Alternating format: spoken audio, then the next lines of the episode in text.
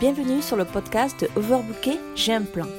Le podcast des entrepreneurs overbookés qui souhaitent reprendre le contrôle de leur temps, de leur organisation et de leur énergie pour avancer efficacement vers leurs objectifs et dire stop au surmenage. Je suis Nana, votre hôte, une multipassionnée qui mène 10 000 projets de front. Vous retrouverez ici tous les conseils, astuces, techniques et bien d'autres choses pour que vous puissiez trouver votre rythme et avancer efficacement vers vos objectifs. Bonjour à tous et bienvenue dans ce nouvel épisode de Overbooké, j'ai un plan. J'espère que vous allez bien et que vous êtes déterminés à avancer pour atteindre vos objectifs. Quelquefois, nous oublions que les actions que nous prenons jour après jour ont un impact direct sur le processus d'accomplissement de nos objectifs. Mais, et c'est un gros mais, en tant qu'entrepreneur qui se respecte, il y a toujours une tonne de choses sur nos listes de choses à faire. Alors, comment arrêter ce phénomène entrepreneurial étrange consistant à toujours se sentir et à être occupé, mais à ne rien retirer de notre liste de choses à faire? Eh bien, la réponse est simple, avec une bonne planification. Je ne parle pas ici de planification restrictive, de vous contraindre ou vous donner envie de vous rebeller quand le temps est venu de faire ce qui est planifié.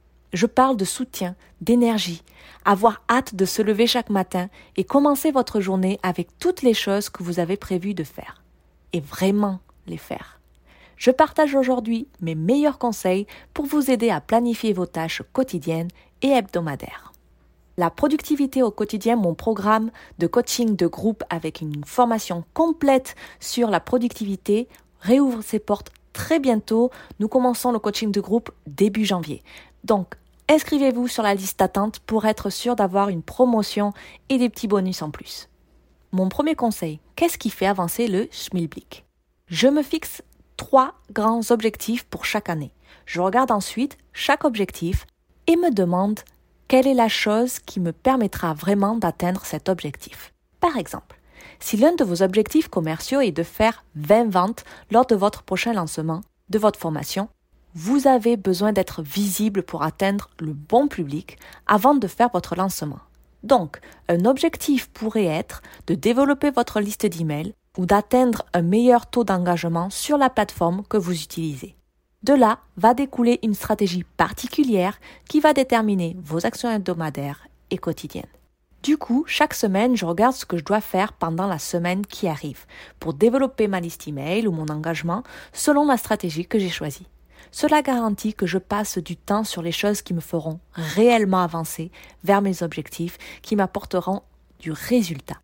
Pour m'assurer que je le fais vraiment, je me fixe mon premier objectif de la journée et je le fais en premier, quand je suis la plus énergique. Ma to-do suit la méthode 1-3-5 que je partage dans ma mini-formation des to-do efficaces au quotidien. Donc si vous êtes curieux à propos de ça, je vous renvoie, je mets le petit lien dans la description. Mon deuxième conseil, c'est de planifier ses non négociables. Pour moi, se sentir en bonne santé physiquement, émotionnellement et mentalement est absolument vital pour atteindre ce que je veux accomplir. Sans énergie et concentration, il est presque impossible d'atteindre votre plein potentiel. J'ai donc défini quatre non négociables qui sont programmés dans mon agenda tous les jours et je les fais quoi qu'il arrive.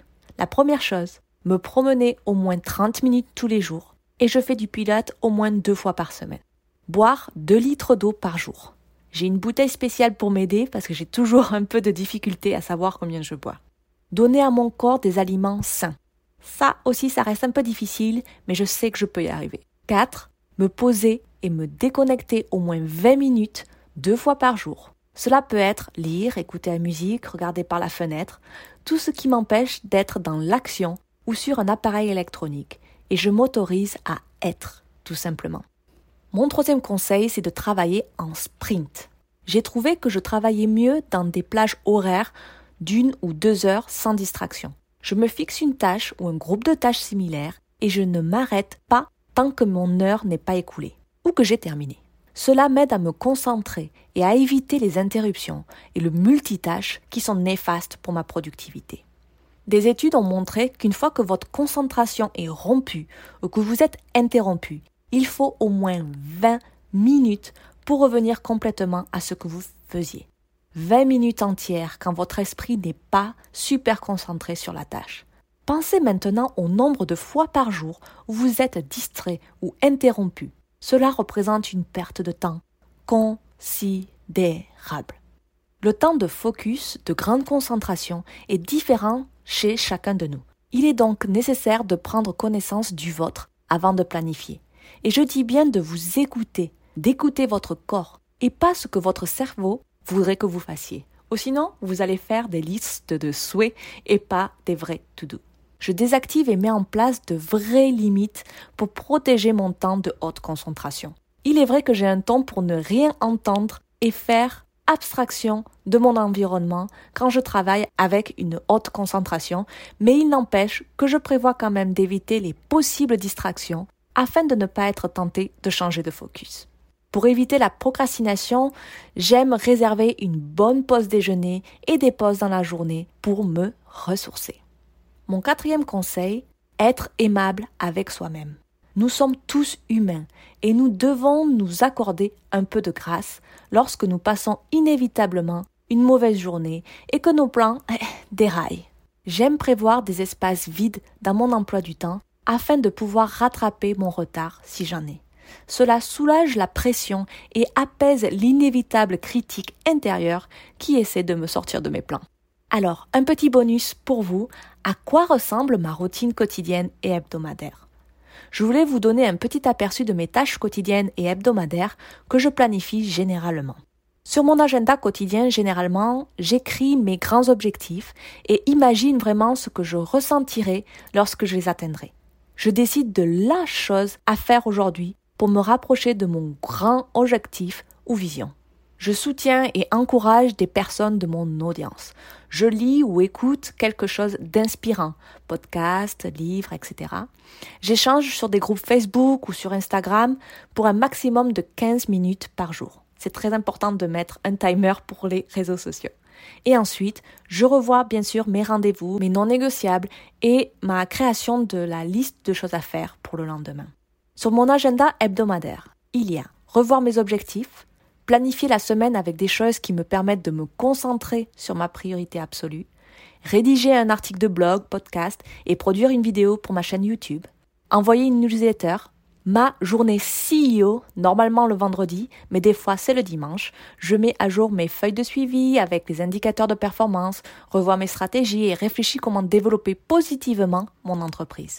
Et enfin, la planification de mes non négociables, mes réservations de mes cours de pilates, des déjeuners et autres non négociables.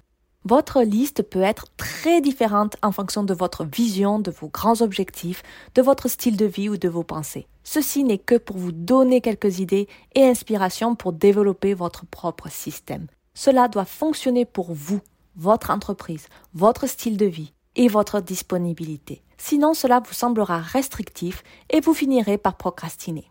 N'oubliez pas que vous devez créer un système de planification quotidien et hebdomadaire qui vous apporte du soutien, qui vous inspire, qui vous dynamise. Et après, si vous avez quand même du mal à implémenter ces conseils, que vous sentez surmené, ça ne va pas vraiment par où commencer, vous êtes un peu perdu, mon programme La productivité au quotidien, c'est un coaching de groupe plus formation, va rouvrir ses portes.